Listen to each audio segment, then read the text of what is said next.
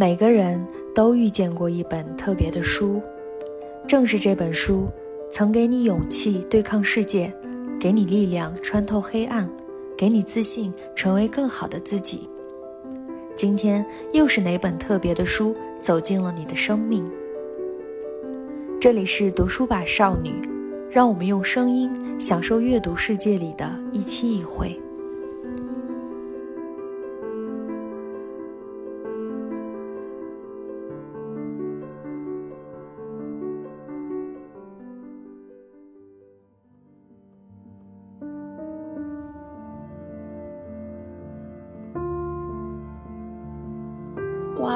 为什么会这么讨厌我们自己的身体？我想起来，我有时候就小小时候那会儿，我会我会很讨厌来月经。我觉得，哇，我不来月经该多好。德男就是意思就是能让你生儿子的那个德男，然后他母亲就说：“哎，你去摸一下。”然后他当时就不想摸。然后他母亲就说：“你摸一下嘛，你摸一下，你将来就能生儿子。”然后他当时就特别不理解，说：“为什么我一定要生儿子？我生女儿怎么了？”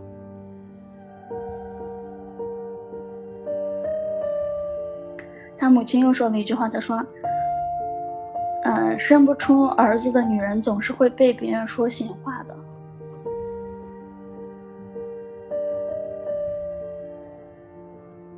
当时。生完孩子，我还遭遇了挺大的疼痛，就是我前后住了三次院呀，得了乳腺，呃，急性乳腺炎呀。然后那那会儿医生还说要，他说要，他要切开，他说要切开做手术才能治好。我当时整个人都要崩溃。然后，嗯，当时我连就是连我。的孩子，我连喂奶都喂不了，我连看他一眼的心思都没有。就是我在转换为这个母亲这个身份的时候，我是很很困难才转过来的。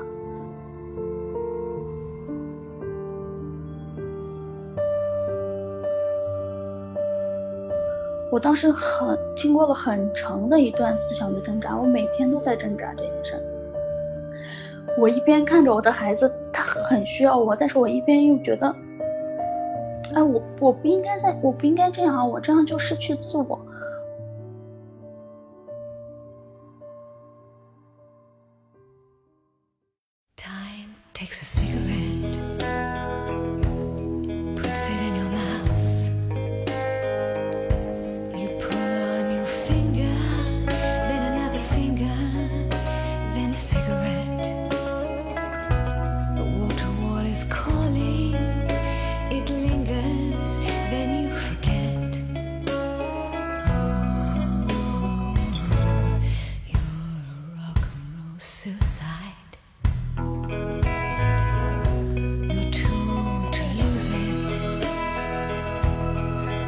大家好，欢迎大家收听《读书吧少女》第十四期。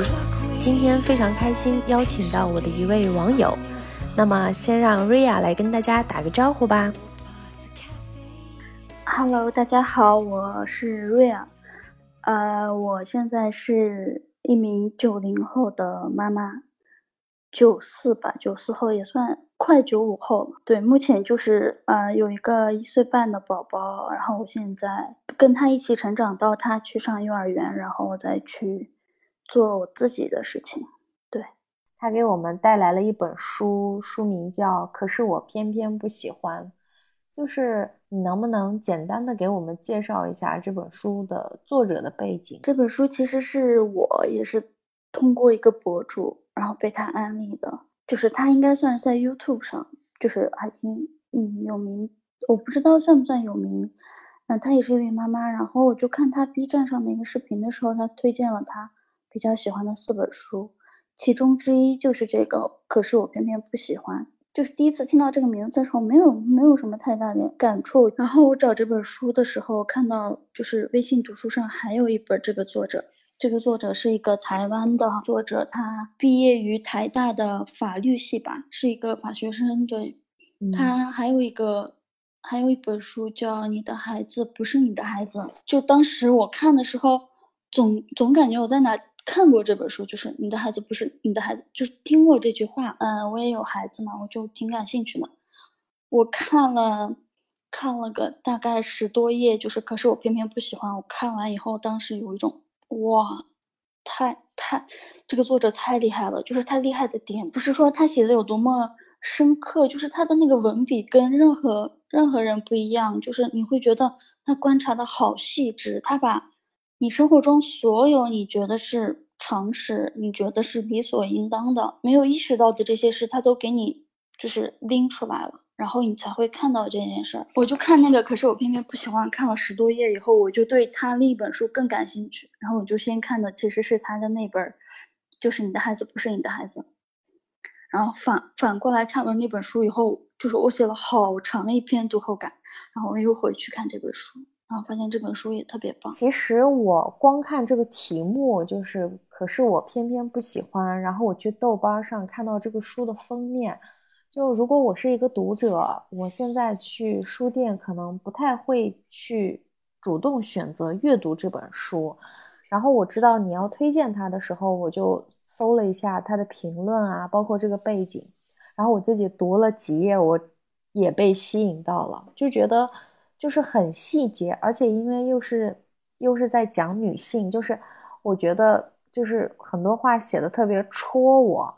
然后我想知道你是因为什么被打动？就像你刚刚说的，就是你看了几页以后，你就它会有一种很强大的力量把你吸进去。然后这个吸进去的背后，其实就是因为我们全都经历过这些事儿，就至少长到这么。长到二十五六岁，你他描述的这些事情，全是我们从小到大经历过来的。但很多一部分就是你是没有意识，就算是你有意识，但是你也不敢说的一些事儿。就是他可能就是女性内部的一些声音，但是他可能是没有发出来的一些声音。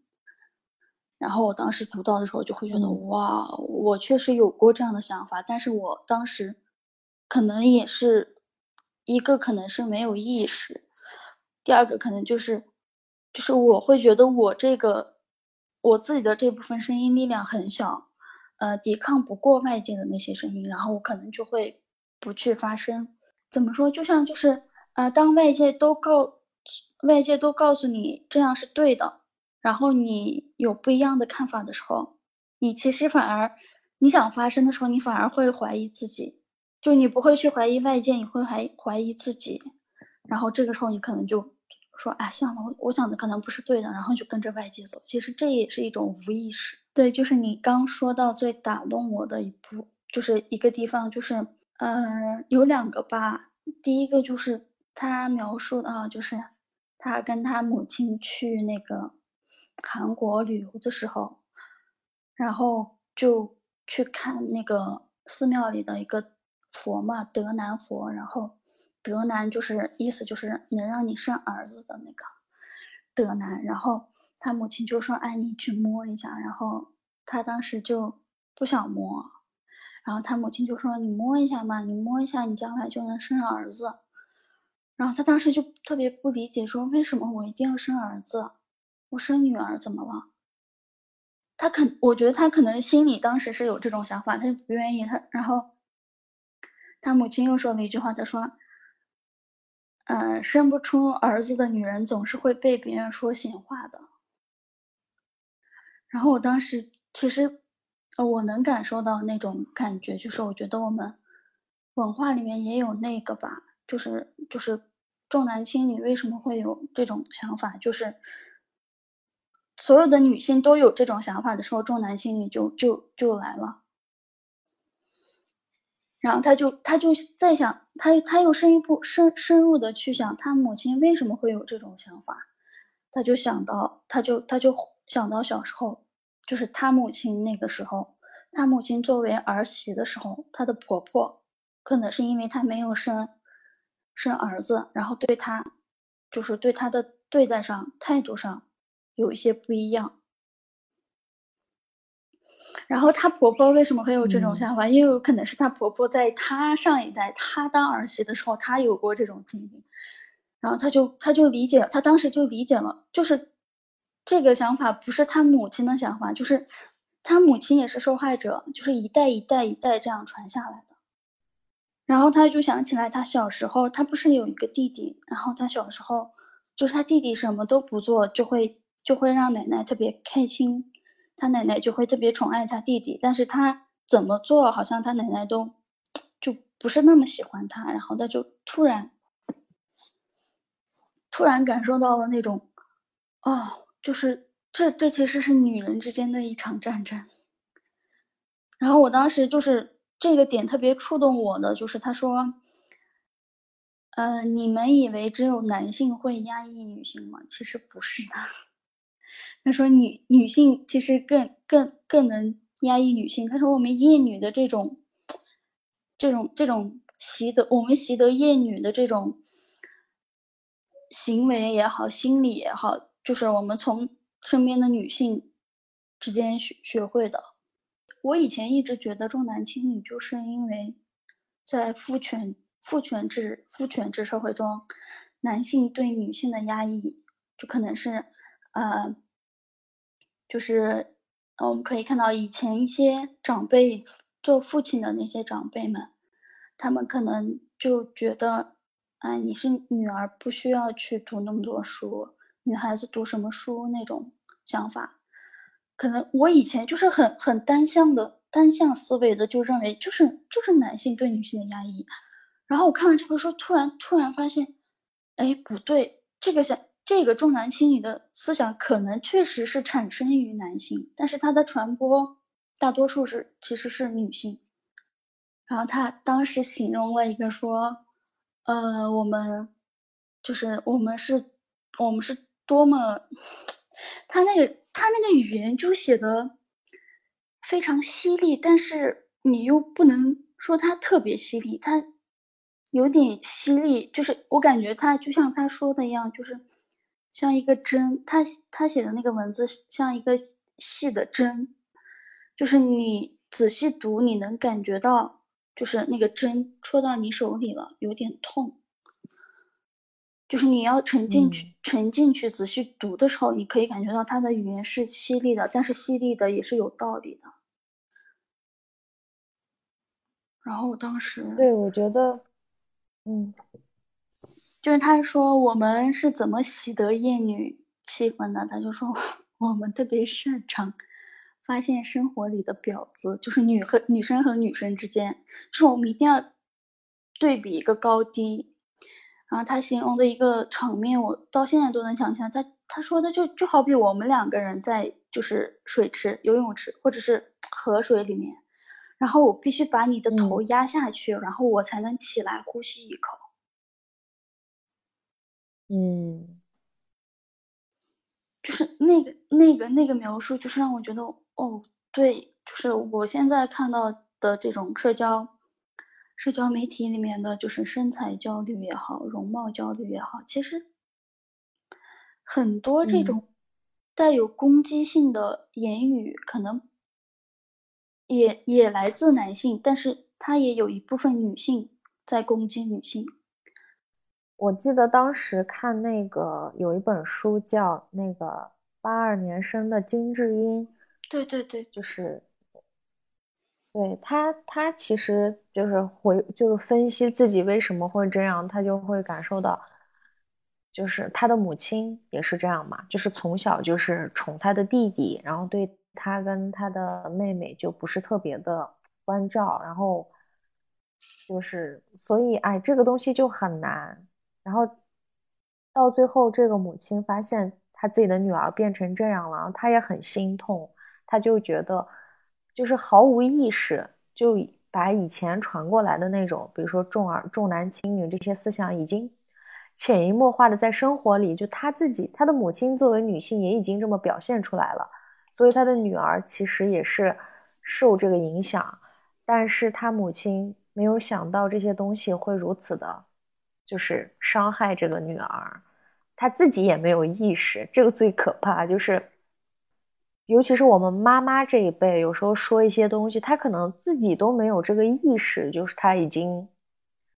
其实被影响很深，就是被洗脑很深，然后她没有走出来。然后我们，比如说我们可能因为时代变了，然后我们的信息不像过去一样那么闭塞。但是呢，我觉得我们父母那辈可能就是没有那么多信息，让他们去看到自己生活之外别人的生活，他们只看到了一种生活，然后就你现在那个里面就很难去走出来，然后或者就是很难觉得说你的那个一直以来坚持的理念是错的，因为你没有看到其他的参照的东西嘛。所以我觉得我们这一代就是。精神上的这个开悟是很多的，就是因为我觉得父母那辈到我们这个年龄段的时候，他们只想着怎么样去填饱肚子，填饱全家人。然后我们现在就物质生活很好了，就是精神生活就开始回归，就去想这些、考虑这些问题了。所以我当时反正看金智英的那个电影，我感触最深的就是那个妈妈，其实她也很心痛。但是她没有意识到她这些行为伤害了女儿，所以我觉得我们的父母很多时候也是处于这种尴尬的境地，就是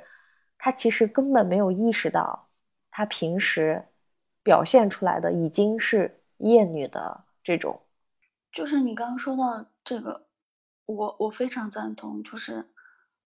我自己带孩子，或者是我自己看书以后，然后我才会发现，哇，这么多事情都是我们。我长这么这么大以来，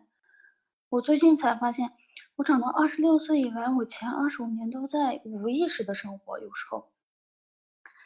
嗯，就是，嗯，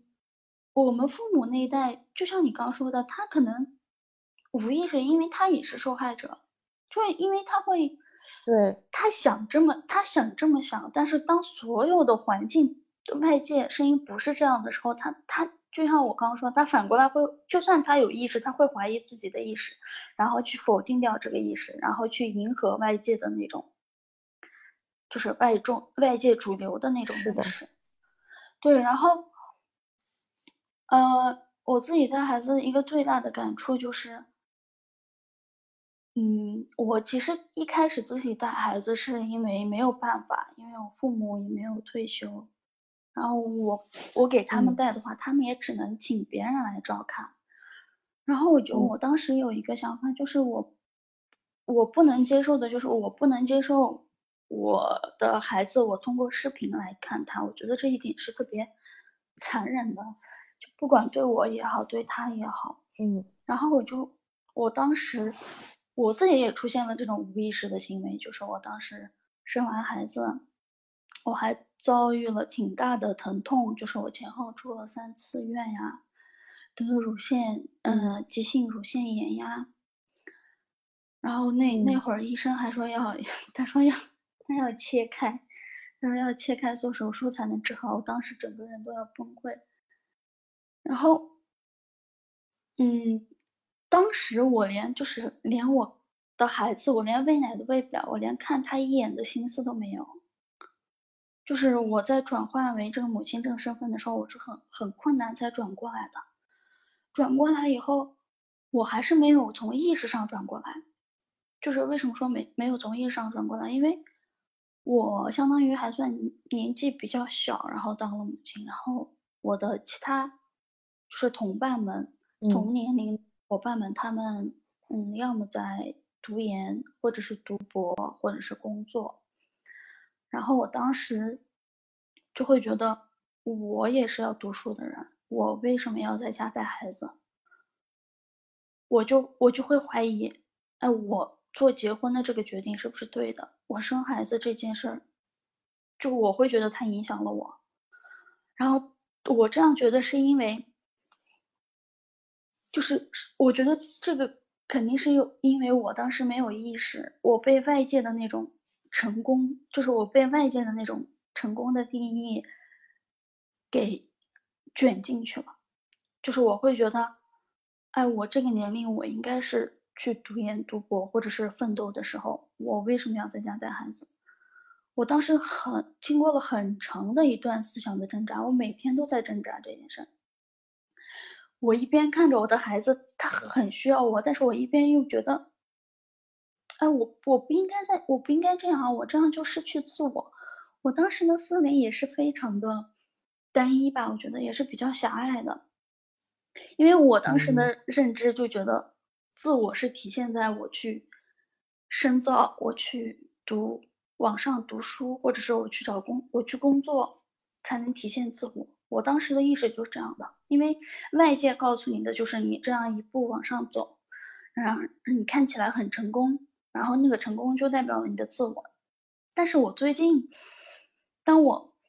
当我放弃了这种想法，就是我我有一天。我当时去年就是九月份的时候，我就想着，我一边带他，然后我一边复习考研，因为我第一次考北大的时候不是失败了嘛，然后我当时考考失败以后，其实我知道会失败，但我还是去考了，因为我就是想体验一下，就是你考那种，就是比你自己高的那种学校是什么样的感觉。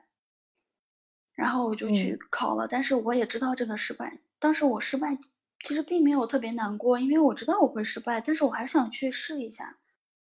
因为当时我听，我不知道我在听播客还是听什么，我听到的一句话就是：你老了以后，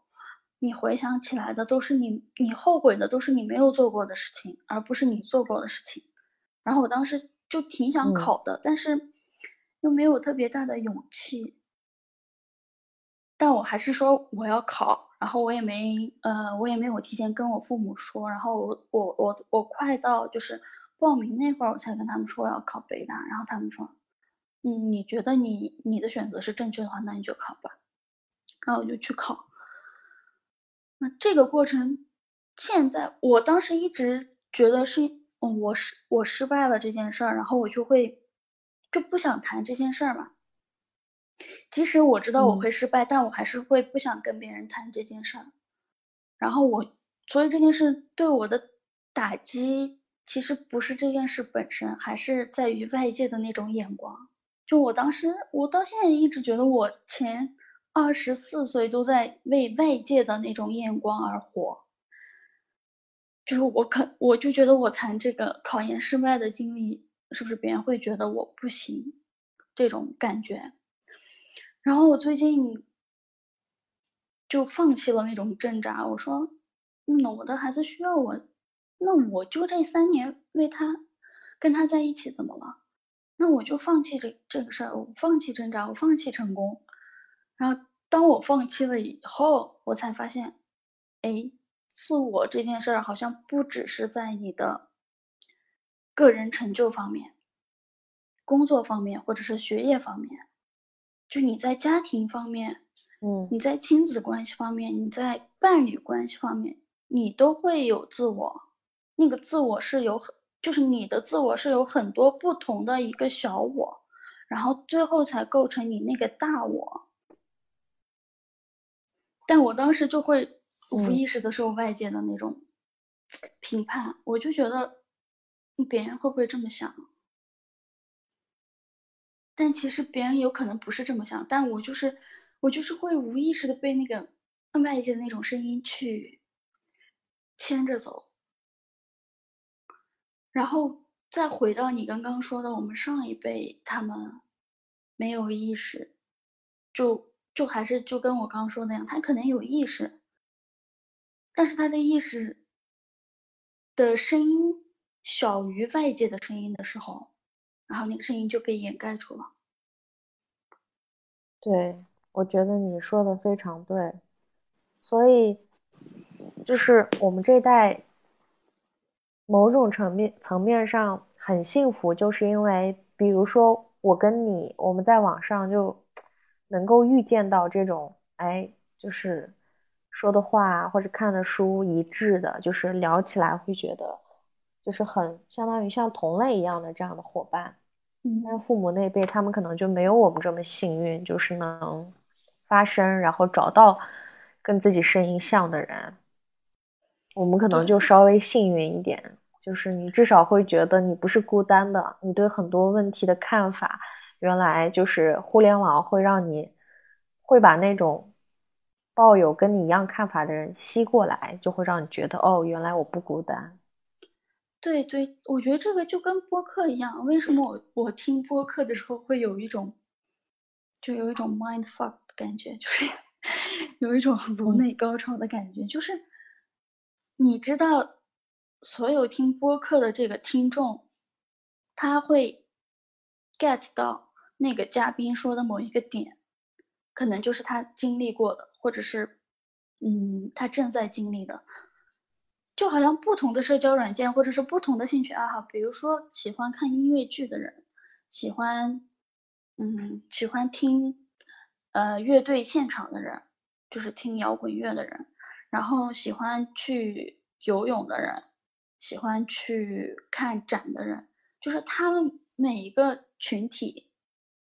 就是他可能是十个人里面唯一一个喜欢这个的人，但是他到那个场域以后，他就有很多跟他一样的人。我看到书里面有提到月经耻辱，这也是这两年就是很多女性的议题被慢慢的就是搬到了台面上嘛。提到就书里提到这个月经耻辱，因为对我来说，我们一般都会说大来大姨妈或者是来事儿了，这个东西它就是一个生理现象，而且它有自己专属的名字，就叫月经。但是我。就是就我而言的话，我会觉得我的潜意识里好像提这两个字儿会有一点点不雅。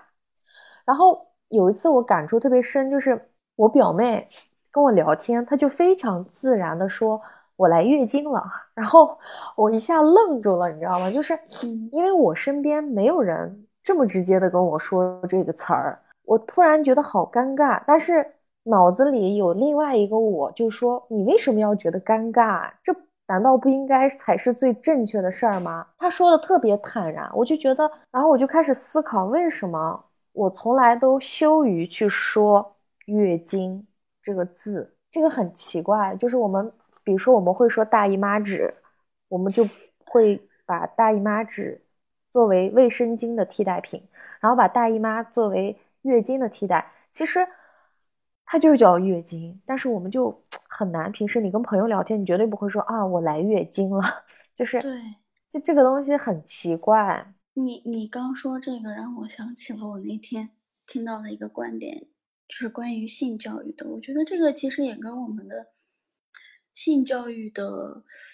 缺失有关吧。就是我那天在思考一个问题，就是说我不是。嗯，我的宝宝是个男孩嘛，然后我就在想，嗯，我教育他的时候，我我除了他生理上的就是男孩以外，我能不能让他不要被外界的那种男孩应该这样，男孩应该那样的那种想法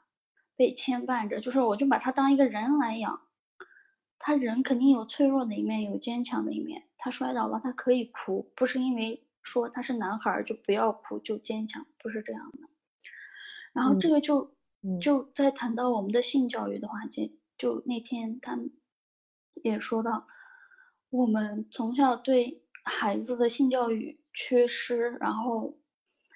就比如说我们的生殖器官它是有它的专属名词的，但是我们不用那个专属名词，我们就会给它造一个名字，但是我们不会给我们的眼睛或者耳朵或者鼻子造一个名字吧，对吧？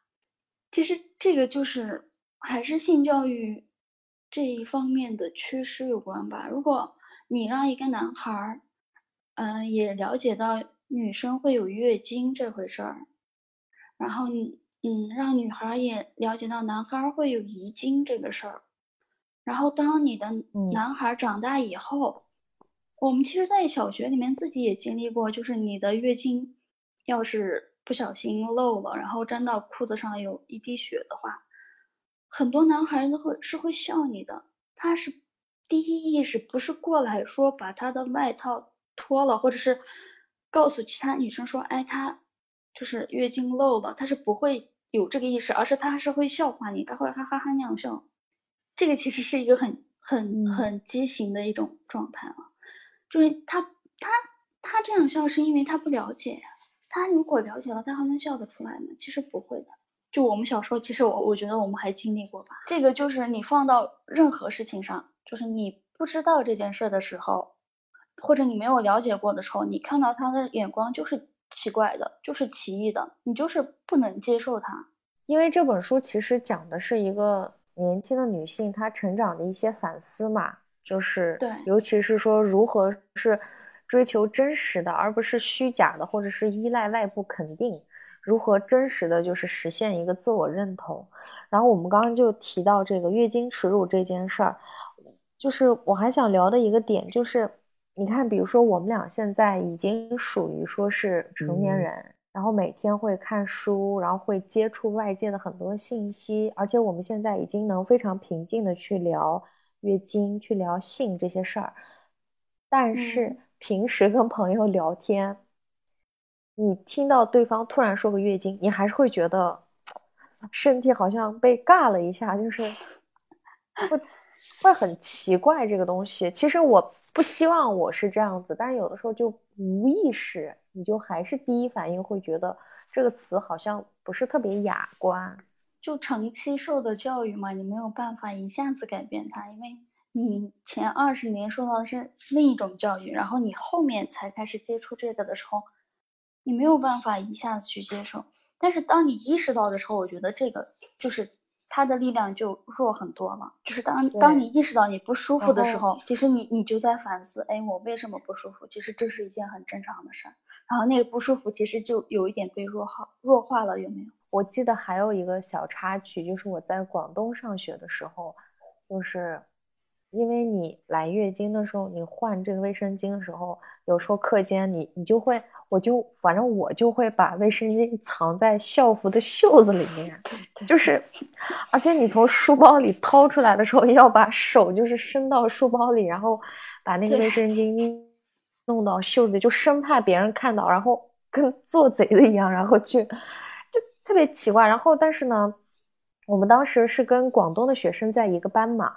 他们就会特别大方。他们就给卫生巾，就他们会买那种特别漂亮的小包包、布袋子，然后就会把卫生巾放在里面，然后每一次都是直接那种。有一次我就是问同学借嘛，然后他就直接拿出来，大庭广众之下给我，我当时特别害羞，就是课间，我就心想说妈呀，但是周围男生没有一个人表现出任何不正常，女生也没有任何人觉得不正常。后来我还跟他们聊过这个，他就说，这个这个不是小事儿吗？大家都知道啊，怎么怎么样？就那时候我就觉得很惊讶，你然后从那之后我也开始就准备一个漂亮的一个布袋，然后至少每次我不会像以前一样一定要藏到袖子里面啊，或者是装在口袋里那种，对我可以大方的就拿着卫生巾去洗手间了。你刚说这个，他们会拿一个特别漂亮精致的。小小布袋子，然后装到里面，然后我就想起来，哇，我们为什么会这么讨厌我们自己的身体？我想起来，我有时候就小小时候那会儿，我会我会很讨厌来月经，我觉得哇，我不来月经该多好。但是，嗯，这个想法是我什么时候改变的？是我在大学的时候听到身边一些朋友他们会为这个不来月经苦恼的时候，他们去。看医生的时候，我才觉得，哇，来月经也是一件幸福的事儿。我为什么要讨厌它？我应该珍视它，我应该把它作为每个月一次珍贵的礼物。就是我后面懂了，来月经其实是帮你排除身体的毒素，皮肤会变好。嗯，就相当于你一个月有一次这种重启的机会的时候，我反而会，就是现在来，我反而会比较开心。然后我当我现在就听到你刚刚说的，他们会拿这个布袋子装下，我觉得这个特别好。就是我们就算不能直接的去把卫生巾就是在大众前面拿出来，就算不能这样，但我们也可以给他一个更合理化、更好的一种方式，把它呈现出来。我觉得这个是还挺好的。我就觉得，我觉得你刚刚说那个就是为什么？就是我们不能特别真实的接纳自己的，就是长相什么的。我这两天有一个特别小的改变，就是去健身房的时候，因为我一直都穿 T 恤，就是我觉得我长胖了之后，我的胳膊上面有很多肉，然后我就不愿意穿那种。就是我穿着运动背心，但是我不会直接就那样健身。其实健身房有很多人直接就那么健身，因为确实会出很多汗。对对。但我永远会在那个外面套一个 T 恤。然后我周一去健去健身的时候，我穿了一个稍微厚一点的那个，就是稍微厚一点的棉 T 吧。嗯。然后那一刻我就流汗，就热到不行，我就觉得算了，我脱了吧。反正这一节课我上的超级星星嘛，反正这一节课都是不认识的人，我们下了这节课也没有谁会记得谁，干嘛在乎这么多？我就脱掉了。后来第二次去，我就觉得，哎，我第一次也已经脱掉，算了，脱吧，管他呢。然后也脱掉了，我就觉得，然后今天我就是完全就主动，而且我今天旁边全是帅哥，然后各种帅哥，然后女孩都特别瘦，然后男孩也是那种就是腹肌呀什么的。嗯。但是我就脱掉了，我就穿着那个运动的背心，我就觉得说。挺好的呀，我就这样子，我接受真实的我自己。我胖就胖又怎么了？大家来这不都是为了减肥吗？如果我已经瘦了，我还来这儿干嘛？但是这个动作我真的会花我很长时间，就这个心理的这个压力。对对，就是你走出那个舒适区真的挺难的。我们经常说用走出舒适区，就确实挺难的。但是你一旦稍微走出一点点的时候，它好像又没那么难了。最难的就是第一步嘛，然后我昨天也是，就是我们搬家，然后就是忙了这一个月，就各种吃，然后点外卖，然后我昨天也是，就是照镜的时候发现，哇，长了这么多肉，但其实现在我看镜子的时候不会觉得是，呃，我是为了瘦，就是可能是想要那种。精神那种状态吧，就是你知道你的肉变紧了以后，你整个人的状态是不一样的。然后，所以我到现在其实都没有买秤。我那天就在想，我在我在我们那个健身群里面也也说，就是我没有健身，就是没有好好健身，就是我除了冥想，我有时候会做冥想代替健身，但是就是不像以前那么每天一个小时或者一百分钟没有一个。一两一个月一个半月了吧，没有这样，然后我就发现，就是我还长了，就是肉松了不少，然后我就在想，哎，我其实不是那么爱吃甜食的人，为什么我这一个月就每天都想喝奶茶，每天都想吃甜食？我本身不是一个特别爱吃甜食的人，但为什么会这样？然后我就发现，呃，外界的压力也好，就比如说。我们搬家，然后就会把这个作为一个借口，然后就会说点外卖吃一下，然后就是外界的压力大了以后，你就容易容易用吃的来代替运动或者思考。但其实我还是有其他的，就是我是有这个习惯的，但我都我都不想去维持这个习惯了。然后我就在想。哎，我当时健身的时候反而没有那么爱吃甜食，肚子也没有饿的那么快。为什么我最近不健身了，反而吃的更多了？发现哦，你的大脑确实是会做出改变的。当你健身了以后，你会觉得，哎，我这么流了这么多汗，我我就要吃一口就要把那个那么甜的东西吃掉吗？但是你去吃一口的时候，你大脑已经满足了，你可能。你健身的那段期间，那段时间你就不会想吃那么多，你你你会懂得适可而止。但是你压力大的时候，你不会懂得适可而止，你就会想一直的往嘴里塞东西。然后其实这个焦虑的来源还是因为我没有运动，然后我代替我用吃来填补焦虑，但是这个焦虑不但没有被填补，反而带来了更大的焦虑。就是我不但没有运动，还吃了。对，就好比我们嗯想做工作上的某一件事儿，或者学习上写一个论文，你就觉得哎，我先吃一顿再写吧。但其实你吃完以后还是没有写，你不但没有写，你还吃了更多东西。然后我就在想为什么会这样？我我我自己观察到找到的一个原因就是，我先不要想这件事有多难，我先去做百分之一也好，我哪怕。列一个提纲，或者是我哪怕打开一个跳舞的操，就是我不做那些 HIT，我不做 HIT 训练，但我做一个有氧的，我哪怕跳一个操，跳一段舞，跳一个尊巴也好，我跳了以后我就没有那么焦虑了，我不焦虑以后我就不会去想吃东西了，然后这一切就是慢慢在变成良性的循环。对，我觉得我也是，就是。那天我还在跟我朋友说，我朋友说，我们就适合去上那种团操课，就是今今天是尊巴呀，明天是另一种舞蹈，然后下一天可能是大家一起练核心训练，就是 不是那种像教练一样一对一，就是苦哈哈的。今天练腿，明天练腰，后天练胳膊这种，我就觉得哦，也是啊，我的性格可能就适合一起嗨一嗨，反正就是，而且我就觉得就是。目标不要定太大，就是我现在就是前期，比如说一到两个月，我给自己的目标就是，我先保证我每天吃的是健康的，然后就是少吃点外卖，然后少吃糖，含糖比较含糖量大的东西，然后慢慢慢慢来。然后运动方面，一周我给自己的那个定的目标就是运动四次就够了，嗯，然后。这四次就是偶尔去超级星星上一下他们那种团操课，或者是我不想上课，我就骑单车从这儿到那儿骑回来，骑个五公里就是就可以了，就不用那种说啊，我每天都要运动，每天都要吃健康，就因为人的天性就是懒和馋，都想躺着，谁愿意站着？就是就是你刚说的让我想起一句话，就是说，就是好像在《混乱》那本书里面写的是。就是你不去计划成功的时候，你反而会成功。就是说，你不去计划，我一定要减减下来。你你不要去计划，你一定要减下来，因为你一旦计划以后，你所有的事情就会变得非常痛苦。哪怕吃也好，运动也好，穿衣服、照镜子、买衣服这些事情都会变得特别痛苦。但是你不要去想，嗯，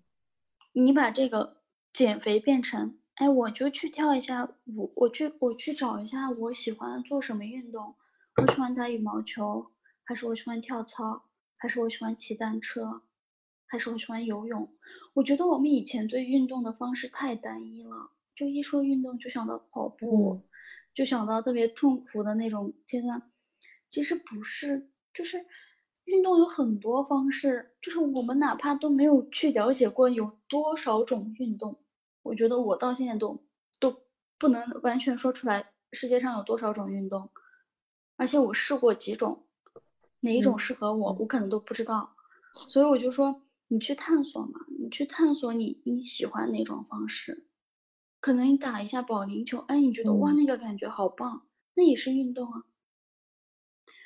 所以我刚开始是从做那个，我我其实开始运动也不是为了要减肥，就是我突然有一天，我觉得哎，我挺想这种每天保持运动，我就开始做帕梅拉。做到一个阶段以后，我觉得只做这一种也太单一了，然后我就去早晨，就是我六点醒来的时候，宝宝还在睡觉，然后就就穿上衣服就出去骑单车，就扫一个车，也也也不设定任何目标，看到。看到拐弯的路就拐弯，左转右转都都很随机，然后最后再就是导航回家，然后试了骑车，然后后面又试了跳绳儿，然后最近又在跳操，然后我觉得就是你把每一个试一下，你就知道你的身体喜欢哪种运动方式，只有你找到了你喜欢的运动方式，你才不会觉得痛苦，就是你只有热爱了这种方式，你才不用去坚持，就就。就那么下来了，因为你每天都想做这个事儿嘛。我感觉真的是每一个人都要找到适合自己的方式。我今天还跟一个小妹妹聊天，就她长得特别漂亮，因为我两年前见到她是我学妹，我觉得天呐，咋这么好看？而且她的漂亮就是 不会让你觉得威胁或者怎么样，就觉得啊，天呐，好漂亮，就是你愿意真心夸她的那种。然后她人又特别乖，但是今天就。发现就不是特别自信，然后我就一直说你长这么好看，我要是有一天自拍八百张。然后刚刚还在跟他聊天，我就跟他说，他说今天跟他就说今天跟你聊完好很多，怎么怎么样？我说我说你长这么好看，可以那啥，头像什么的都可以换回来什么的。然后他就说他就说我找找照片。我说你要那啥，我说你现在不自拍，难道要等到七八十岁脸上都是皱纹了再想起来自拍吗？我说你这么年轻，我说你就应该 enjoy。然后就跟他聊这些，然后我跟他聊就发现还有一个问题，就是我今天跟他说了一个什么事儿来着，然后他就第一反应是问我，有没有什么 A P P 或者是书？就是我觉得现在的大家好像习惯说到一个东西，好像马上要找到这个工具来去那个，而不是自己先去做。嗯嗯，对。比如说像你说的，你觉得骑车也是运动，你就出去骑一下，然后拐弯拐到哪就算哪，就我觉得挺好的。但是。你如果跟另外一个人讲，我每天早晨六点去运动，他可能会说啊，那你用什么 APP？你去跑哪条路线？他可能会，就大家可能被很多信息弄得特别焦虑，觉得好像所有的东西都有一套严格的方法，或者是有一个工具才能帮助你完成。但其实我觉得不是这样子的，首先是自己先去做，先去尝试。对，就是这个，就是 我觉得这个就是。我最近意识到的一个问题就是，我们做一件事儿到底是靠的是外在的动机，还是你内心的动机、内在的动机？是他可能，嗯嗯，就是以前我我觉得我我也会这样，我也经历过，就是一说到书呀，或者会问你你你用什么 APP，其实那个时候还还是还是没有到你真的想做这件事的阶段。你要知道，你真的想做这件事的时候，什么人都阻挡不了你的。就像就像你想找到，呃，前任的某一个女朋友还是什么的，就是女孩的这种，就是好奇心是，不是女孩是人类的这种好奇心是很强的。你真的想获获取某一个知识，或者你真的想达到某一个地，就是某一个状态的时候，就是外界告诉你的，你都你都不会去问，就是你自己会去主动去搜索。就我们从小就是你要告诉孩子要好好学习，然后说你只有你把作业写完了，我我才给你嗯放电视。他写作业是为了什么？他写作业不是为了写作业，是为了看电视，也是为了那个奖赏。然后那天看到一本书叫《内在动机》，他就说，为什么小孩在小的时候。他对世界充满了好奇心，就我现我儿子现在就是我干什么他都要就是特别好奇的去摸一下去看一下，我都没有教他要洗手洗脸，他都是每天看我们在那，然后他就他就一直想想要去够那个水池，然后就给他放了一个台子，然后他就站在那上面玩水，就我把水龙头打开，他都能玩半个小时，他就把手放到那个水。就水龙头上，他就感受那个水，他都能玩半个小时。我就觉得，天呐，我们我们的好奇心是怎么了？就是就是他说，为什么小孩没上学之前好奇心这么强，一旦上学了，或者是到了某一个机构以后，他好奇心没那么强了？就是因为他到那个他上学以后一直在输入嘛，就是被动的输入，就是被。外界老师也好，就不停的在被动的输入，他他没有主动，就主动性在哪儿？他没有主动性以后，他就习惯了这种被动的输入。然后我就我就又重新去读了那本《当什么》，就是它的中文名字叫什么来着？啊，你当像鸟飞往你的山，就是 Educated。我又重新去读这本书，因为我读这本书的时候是我刚生完孩子，然后我就在重新去读这本书的时候，我又我又发现，哎，跟我当时看到的观点是不一样的。我当时看到的观点就是说，哎，他好厉害呀，他没有受到过学校教育，他都能去上哈佛，都能去读博士。然后我其实有过这种想法，我就在想，哎。我虽然带孩，我虽然在带孩子，为什么我不能去主动去学习呢？我一定要去坐到教室里面去，到学校里面我才能学吗？我有过这种想法，但是这个想法停留的特别短，就是一个片刻。然后读完这本书以后，这个想法也也没有了。然后最近我重新开始读这本书的时候，我就发现，啊，他他所讲的教育不是学校。嗯，就是作者他想他想讲他想讲讲的教育就是，你去发现你自己，你想要什么，就是学校不等于教育，学校只是一个教育的一种方式，它只是一个机构。教育的方式有很多种，对你一旦把学校等同于教育以后，就相当于你把你的视野只放在了这条路上，你看不到其他路。然后这就是我们就是现在就提倡，提倡就很多人就家长就是家长给你选专业的时候都是都是去问那个老师，老师我的孩子学专学什么专业好。其实这个也很荒谬，因为那个大学不是家长读，是孩子读，应该让他自己做选择。是。哇，然后我就发现，哇，我前前二十多年我在干啥？我感觉我都是在被动的接受那些知识，就从来不就就没有去思考过，就是一直在接收、接收、接收。我我感觉我是就是被社会或者是被外界推着走的那个人，就没有一个自己的想法。只有一个躯壳，就是被推着走。我就觉得这条路是对的，然后我一我这么走一定会成功。但一旦我这么走没有成功以后，我就发现不对呀。我还想问你一个问题，就是你看完这本，就是可是我偏偏不喜欢你之后，你有没有做出什么样的改变？我有一个地方特别触动我，就是他母亲，他母亲是。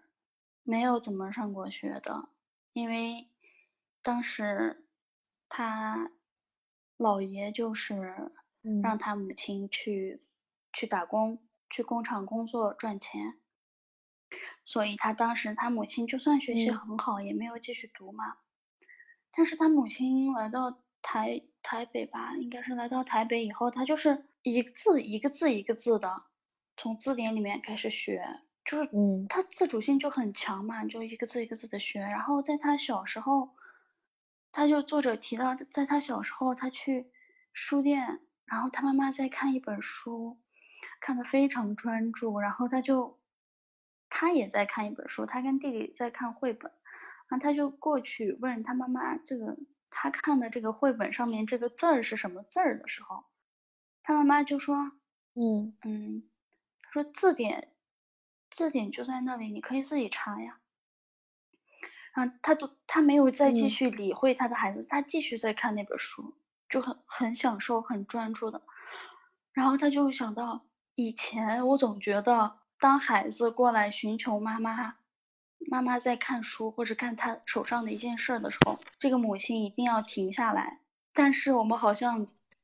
这种思维里面从来没有想过。当孩子去打扰爸爸的时候，我们总会说不要打扰爸爸。他就说我感受到了我的母亲，她在知识的海洋里面，她在那本书里面是多么的沉静，是多么的快乐。我不应该去打扰她的快乐，她应该拥有这种享受这种快乐的权利。我当时就还挺挺受震撼的。对呀，我也在看书，就比如说我在特别专注的看这本书，就是。就我看到那种，哇，这个作者就是他说的，我好赞同。他说这句话我好喜欢的时候，如果我的孩子过来找我，大多数情况下我以前是会停下来，然后现在我会说，你去找爸爸。如果爸爸不忙的话，你们你跟爸爸先玩。对我，我现在会有这种意识，就是你的孩子不是你的孩子里面，最后就是他会有九个故事，九个案例嘛。然后九个故事，然后我其中有一句话我记得现在记特别清楚，他说我看到了一个女性，她在一个母亲、一个女儿、一个儿媳、一个呃媳妇儿的这几个角角色中不停的反复取舍，但是我从未见到一个男性在一个父亲、一个丈夫。一个女婿，一个儿子这样的角色中反复取舍。他说我从没看到，然后我在想，哇，确实是这样。嗯，反正我我我当了母亲以后，我确实感觉到我在就是在这些角色里面取舍。但其实这是应该双方都应该做的事情，要取舍就大家一起取舍，如果不取舍，那大家一起不取舍，这样才是对的。我今天。跟我的一个同事一起去健身嘛，然后呢，嗯结束之后我就说，哎，我们我说那个，嗯，我们今天就逛了一家卖本子的店，那个本子特别漂亮，然后有点贵，我就嗯说你要不要也买一个？他就说算了，我还是我回头给我孩子买。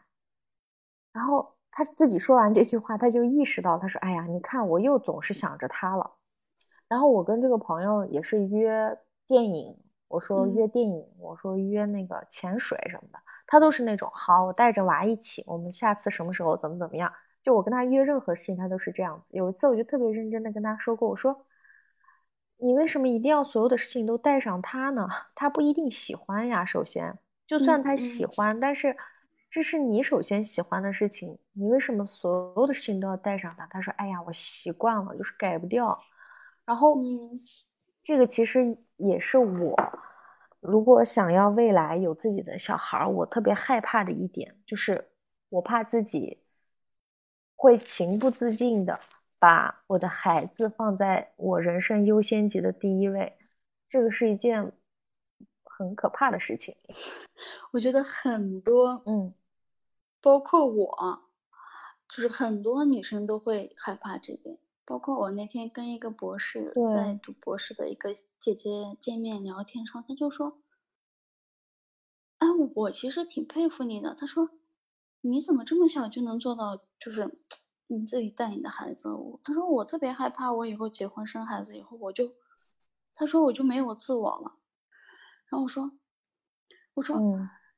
你所谓的自我是什么呢？然后他说，我觉得我就是应该往上读，就是我觉得，就是事业，就是那那一部分的我是自我。然后我说，其实你每一个地方都有自我。我以前也会觉得，对，哎，我这样带孩子会不会失去自我？其实相反，我现在感觉到是相反，他帮我打开了不同的自我。比如说，我以前不是这么能阅读，或者是读完以后就会写一些东西的人，但是我现在就是每天一起一醒来第一件事就嗯是看书，睡前第一件事也是看书。那这个自我是我以前没有发现，我觉得他帮我、嗯他帮我探索出来。然后健身这个，我也是从来没有想过我说的这个边很对。对，我没有想过，我一边能带着孩子，能一边健身，就是我不去健身房，我在家里，然后我通过每天的这种锻炼，然后我把它变成一种习惯以后，我现在我不健身我就觉得哪里不舒服，然后包括冥想也是。哎，我以前觉得我带孩子我会失去自我，但是我现在反过来，我觉得它丰富了自我。我觉得你这个特别棒，这个也是我我说我特别喜欢看你的朋友圈，因为每天的生活就是有你的生活，然后也有娃的照片，然后我能看到他在各种地方爬来爬去，然后 每天你有你的，你会晒早餐呀、午餐呀，你的运动，你读的书，然后我会觉得我根本感受不到你在带一个孩子，你知道吗？就没有这种 感觉，就会让我觉得每天也过得特别丰富。但是很多人是不一样的，很多人你从他的状态里，你就能感受到，哦，他是因为带了孩子，所以没有时间做很多事情。对对，然后我就觉得，其实就是我们老说一句话嘛，说呃，父母其实是需要被教育的，就孩子其实他也需要从小就看到，哎，我的妈妈每天要读书，要健身，要冥想，要做漂亮的早餐，还要自拍，这是他每天的日程，就是 孩子也要有这个意识，就是妈妈每天都会做这些事情。对，不会有一天突然停下来不做。就是我觉得这个这种双向的教育也特别特别重要。觉得你刚刚说的那句话特别好，就是你说你生了孩子，成为了母亲之后，你发现这个身份反而帮你打开了更多的自我，以及你问你的那个朋友，你觉得你的自我是什么？我们有的时候就会。单一的把自我放在一个框架里面，然后对当这个框的东西不能满足你的时候，你就觉得好像你失去了自我。其实不是的，就是对，这就是就是我跟你嗯说的，就是你在职场上，你把自我看看为你职场的成功以后，你如果没有获取成所谓的成功，你就会觉得失去自我。然后你谈恋爱也好，你谈恋爱，你没有你没有一个自己的空间，你没有把握好这个界限，你没有边界感的时候，你投入进去以后，你也会觉得，哎，我失去了自我，我怎么天天在为着他而活？我怎么天天在等他的消息？这也是，任何关系，不止在家庭，任何就是任何场域里面，你都有可能失去自我，不只是你带孩子这件事儿。所以我就跟他说，什么是自我？是你把所有的你外界的那些。角色，你外界的头衔去掉，你什么都不是。以后你看看你是什么，你的自我是什么？所以我最近就在想，就为什么老说做自己？就我连自己是什么，或者我自己是谁，就那些就那个哲学哲学问题，我是谁？我从哪里来？我到哪里去？真的不是空话。对对，哲学家真的不是白说的。对，我就说，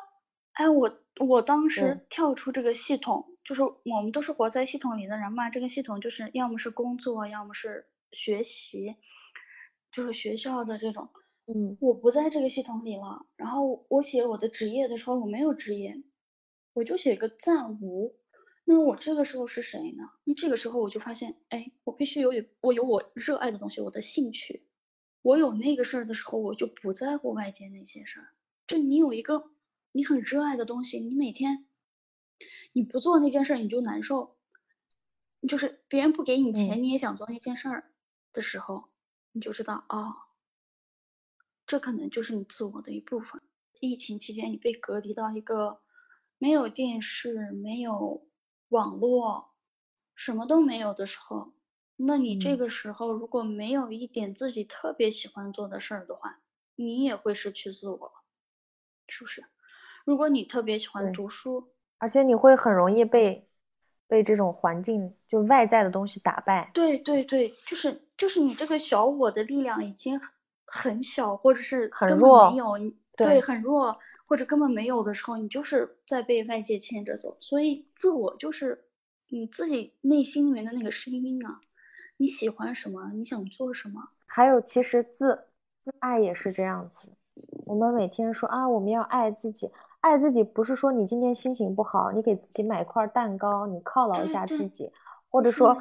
或者说你穿一件漂亮的衣服，拍个照片，然后你说我以后每天爱自己。自我就是今天，就像我今天勇敢的，就是已经就是可以勇敢的，就是只穿着健身的那个衣服就正式的健身，就不在乎那个。那这个是对我自己来说觉得特别值得鼓励的事情，我就会对心里的自我说。太棒了，你简直太令我骄傲了。虽然这个事情拿到外面，可能没有任何人对这个事情有一毛钱的兴趣，但是对我来说，这个是巨大的一个成就感。其实爱自己就是应该对于跟自己有关的这些事情方面，多给自己一些信心跟鼓励。比如说，你要如果你要考研，那这个院校只收两个人。你不应该马上就说，哎呀，他只收两个人。你的自我这个时候应该跳出来，就是你如果很爱自己，你应该告诉自己说，OK，那我就要成为那两个人当中的一个人，就是我足够相信自己，我也一定会努力。我就是我觉得应该是这样很正向的一个东西，而不是总是害怕害怕害怕，然后放弃放弃放弃。那天听到一个观点，我觉得跟你刚刚说的特别符合。他说。小孩儿，我们从小讨厌自己的那个、厌恶自己的那个声音，就是那一部分情感是很很早就、很早就被培养起来的。然后关爱自己、喜欢自己、接受自己，这个这个声音、这方面的情感、这方面的能力，是近几年，就是你长到一定一定年龄以后，你才会去，就是注意到这件事儿。我觉得就很对，嗯。他说：“他说小朋友，小朋友如果看到父母吵架，都会觉得是因为他们是在因为我我做的不够好，所以在吵架。你就你你就想象我们小时我们人类是多么擅长讨厌自己，真的。你记不记得那个电影《心灵奇旅》？嗯嗯，你去看这个电影了吗？So。”他那个里面不是那个二十二，他最终不是也会被那个执念就是笼罩，然后他会变成一个巨大的影子嘛？呃，最后这个这个人会走进二十二的心里，他就会发现，就是为什么人有了执念之后，就会一直想着这些执念。其实这些执念都是别人的声音，你不行。就是最后，反正这个主角走进这个二十二的心里，他就会看到，就全是黑黑的，然后全是路，一路就跟一条马路一样，马路上全是各种各样的人站在路边，对他指手画脚，说你不行，你为什么不可以？你怎么怎么样，都是批评的声音。然后呢，这种时候就真的是自我不强大的时候，你就把这些批评的声音全听进去了，然后你就做任何事情，你都会想到，哦，好像我不行。我觉得这就是因为我们现在暴露于那种所有人都可以去评论的这种环境下，以后大家都会无意识的去。很多时候我们，嗯，就是你怎么你你怎么样去赞美别人的，你跟别人说什么话，其实也能看出来你怎么。就是跟你自己说话，就是你可以，我们就是女生之间，我觉得其实是应该一起去抵抗这种对容貌的这些评判也好，对身材的评判也好。我们如果我们所有人女生都不允许这种环境的时候，我觉得应该就大家也也不会去做这件事儿了。但是我们往往其实我们自己也在做这件事儿。因为你你变得有意识，这个东西不是你能控制的，你又有什么权利去去指责、去评论呢？论的时候，你就能确保你自己不被你下下一次你自己不被评论吗？其实，就这件事，就是你必须你必须在评论的那一刻，你开始有意识，你有意识以后，你就不想再评论了。就有意识变得特别特别难，这件事。就是我觉得，我觉得我开始变有意识，是因为冥想，因为冥想里面一直会说，呃，现在你的意识可能跑到其他地方了，不过不要评价，不要评判，再次回到呼吸中，观察你的呼吸，体验你，就是体会你的呼吸，就是我们说的，嗯，自我关怀，就是你不要去评价，你就去接受。或者是你就去感受你当时的感受，对你一旦开始意识到以后，就是那种力量就会变弱，你都不不需要去控制它，它就变弱了。今天我还聊到，就是为什么我想做这样的播客，就是我不太想在，我不太想听那些已经成功的人啊，或者是已经获得一些成就的人的一些故事了，因为我觉得他们遇到的困难和。一些纠结，然后他们本身的起点什么的都不一样，嗯，就是，嗯，所以我就特别想聊一下我们同龄人，就是不是说我们同龄人不成功，而是说我们都在这条路上，就我们还在路上，对，还没有到达一个，所以我就特别想聊这样的，因为我觉得这样子的故事可能跟可能跟我们普通人，对我们大家就会更有共鸣，像我们今天聊到的。也可能就更有共鸣，因为我们可能都是这个年龄段，就刚刚在经历，然后也正在迷茫。所以说，你刚刚说就这事儿不能急，就是要慢慢来，尤其是安己啊，就是内观自己，真的是一个很漫长的过程。然后同时我也想跟听众说，就是不要着急，就是你迷茫的东西，我们也在迷茫，而且我们俩今天聊这些。并不代表我们已经完全解决了这个问题，就我们还是在路上，只不过说我们可能摸索出来了一些什么东西，然后跟大家分享一下，但不代表我们已经完完全全就变得特别自信啊，或者是特别能接纳。我觉得还没到这一步，所以我就特别愿意邀请一些就同龄的人来聊一聊，我会觉得比那种。邀请一个名人来聊更那个什么，所以我觉得今天我们聊的也挺开心的。然后我感觉我们教育的话题改天可以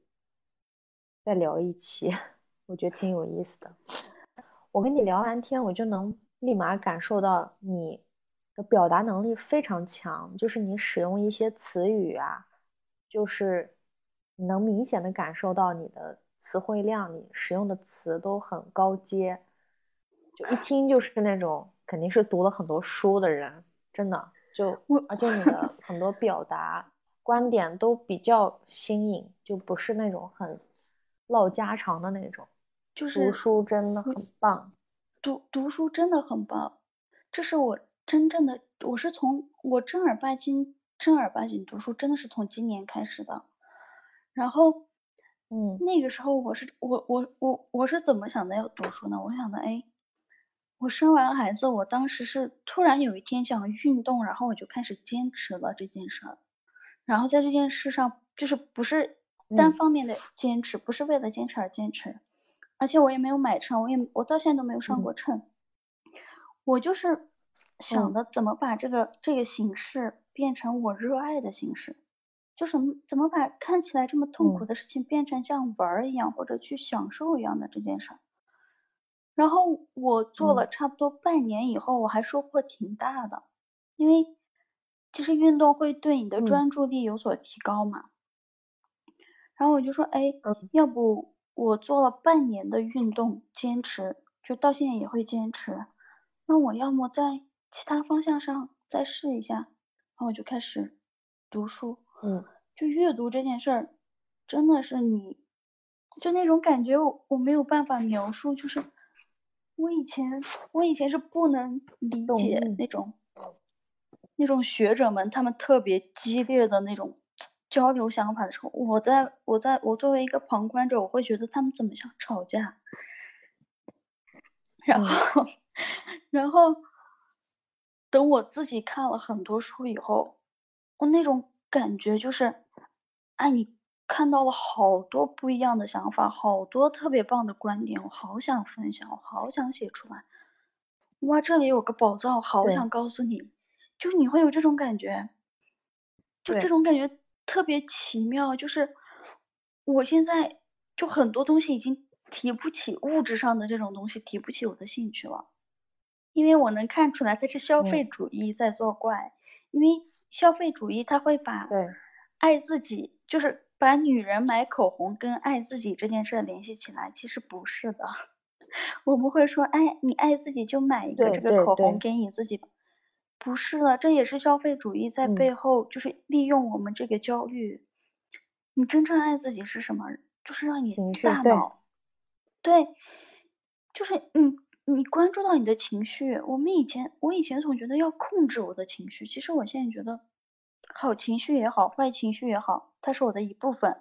就像优点也好，缺点也好，是的，是我的一部分。我拥有有这个缺点的权利。我也拥有有坏情绪的权利。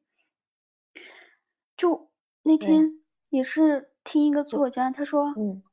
人生中你只要读六七本书就够了。然后我当时在想，怎么可能？但他还没说完，他说的是，为了读到这六七本好书，你可能会读两三千本书，你才能发现这六七本书。但是这两千两三千本书。已经足够改变你的认知，改变你这个人了。哇，我当时觉得确实阅阅读对我带来了很多的改变。我就有一本书是这样。我觉得你刚刚一个习惯就是习惯的养成，我们可能又走偏了。那我就插个嘴，就是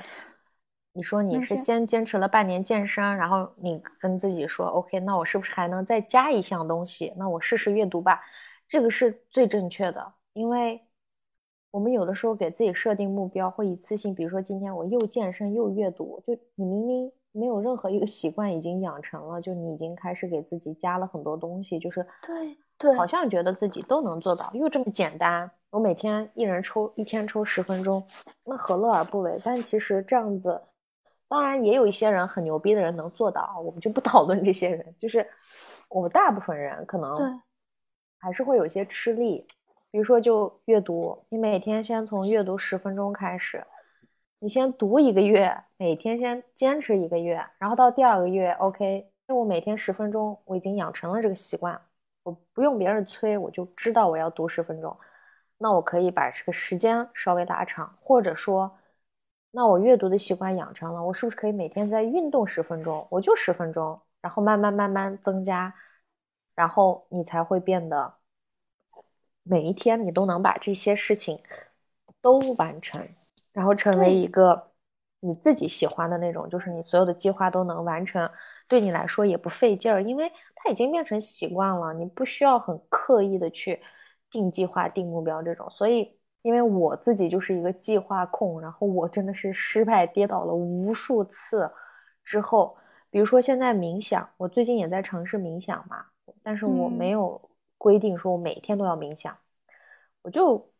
每天不是我就一个一周，我规定自己就冥想三四次，我先感受它，而且我每次就五分钟，不多。对对对，我就不要那样一上来就十分钟、十五分钟的。对我就每天五分钟，就就一周我选三四天的早晨早点起来，然后五分钟，我先把这个东西，我先认识它，我先知道它是怎么一回事儿，然后第二个月开始，OK，我给自己设定一下，我每天都要五分钟，以后就不是一周三次了，我一周七天都要每天五分钟，然后再到下一个月，我再可以加到十分钟，就跟早起也是这样的嘛。你要是想早起，你明天。先从七点半做起，你先起来一个星期，然后往前推五分钟，推十分钟，就不要看不起这些小的这种小的进步。对对，其实无数个小的进步堆在一起，才是质变。你刚刚提到，我还是想说完，就是你刚刚提到的那个做计划失败无数次，其实我之前也是这样。然后直到有一天。我我忘记了，我看我是看了哪本书，他说他举了两个例子，他说，嗯，小明是每天做计划，一二三四列出来，然后贴到那儿的人，然后小小红吧叫小红好，小红就是他不做计划，但是他能把那些事儿都完成，然后你就看着他哎乱糟糟的，也也没有那么有条理。然后他也能完成，就是为什么呢？其实就是小明他可能就被计划给控制了，他成为了计划的奴隶。嗯，他大部分时间就花在做计划，然后，嗯，想这个计划，然后给这个计划安排时间，就这个过程。然后小红呢，她可能就有那么一两个主要的计划，其他琐碎的那种小计划，他就在心里。然后他就说。小红是主导计划，小明是被计划给主导。然后我就发现，哇，我原来就是 被计划给控制，然后又变成计划的奴隶。我每天不停的做计划，做计划，但是没有完成多少。然后我我我说到计划，哎，我也插个嘴，就我看的那本，我看了一本书，叫《最重要的事儿只有一件》。嗯，这书给我带来的启发也特别大，就它让我心里很多焦虑就不那么焦虑了。我现在就有时候。有时候，因为你有时候也会觉得一天好像什么事儿也没干，这种时候你会有点焦虑嘛？觉得哎呀，我是不是浪费了时间？但每次这个时候，我就会提醒自己说，你没有浪费，你今天已经干了一件挺大的事儿了。然后跟过去那种懒懒散散的日子比，然后我就会 少一点焦虑。其实就是这样，就是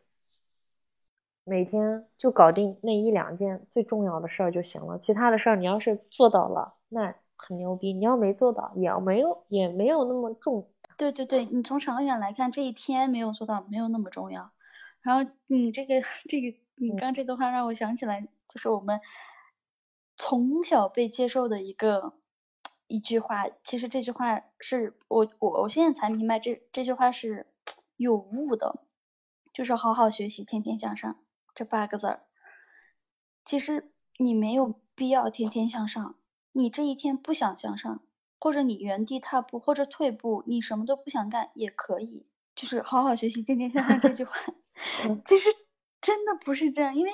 你从小，我觉得我们潜意识里会觉得，哎，我今天什么也没做，哎，真对不起自己。其实不是，我今天就是不想做，为什么不能承认？我就是什么都不想干，我想躺着，我想晒太阳呢，就是我连这件。就是我心里面想做的这件事，我都不能承认，然后不不能承认，以至于我都不能好好享受它，我都觉得我在浪费时间，就有这种一种惯性的思维。我们已经被这个话就是焦虑到了。嗯，好的，那我们今天今天我们就聊到这里吧。好呀，好，感谢你给我们推荐这个。书叫是我偏偏不喜欢，然后我们今天聊的内容也挺丰富的。对，我觉得 这这本书没聊多少，聊了好多。不过也是贯穿于这本书里面的。其实我的点就是这个，我会特别不厌其烦的跟粉丝解释，我说，就是如果真正我想做这种介绍书内容的东西的话，我 PK 不过得到 罗永罗振宇他们，我就是想对对知道为什么这本书会打动他，这个人背后有什么故事，就是因为你会发现每一个人想推荐的书都不一样。就对每个人其实本身也就不一样。其实你问我，这是特别有趣的。我我都有好多书，我都有好多书都觉得特别好。然后我为什么最近这本书，就是因为它太不一样了，就是它看起来太就是太是那种你看着会不想读的那本书，但是你一读以后你会发现，哇的那种书，所以我觉得哎，我推荐一下。对，那我们下期见吧，拜拜，拜拜。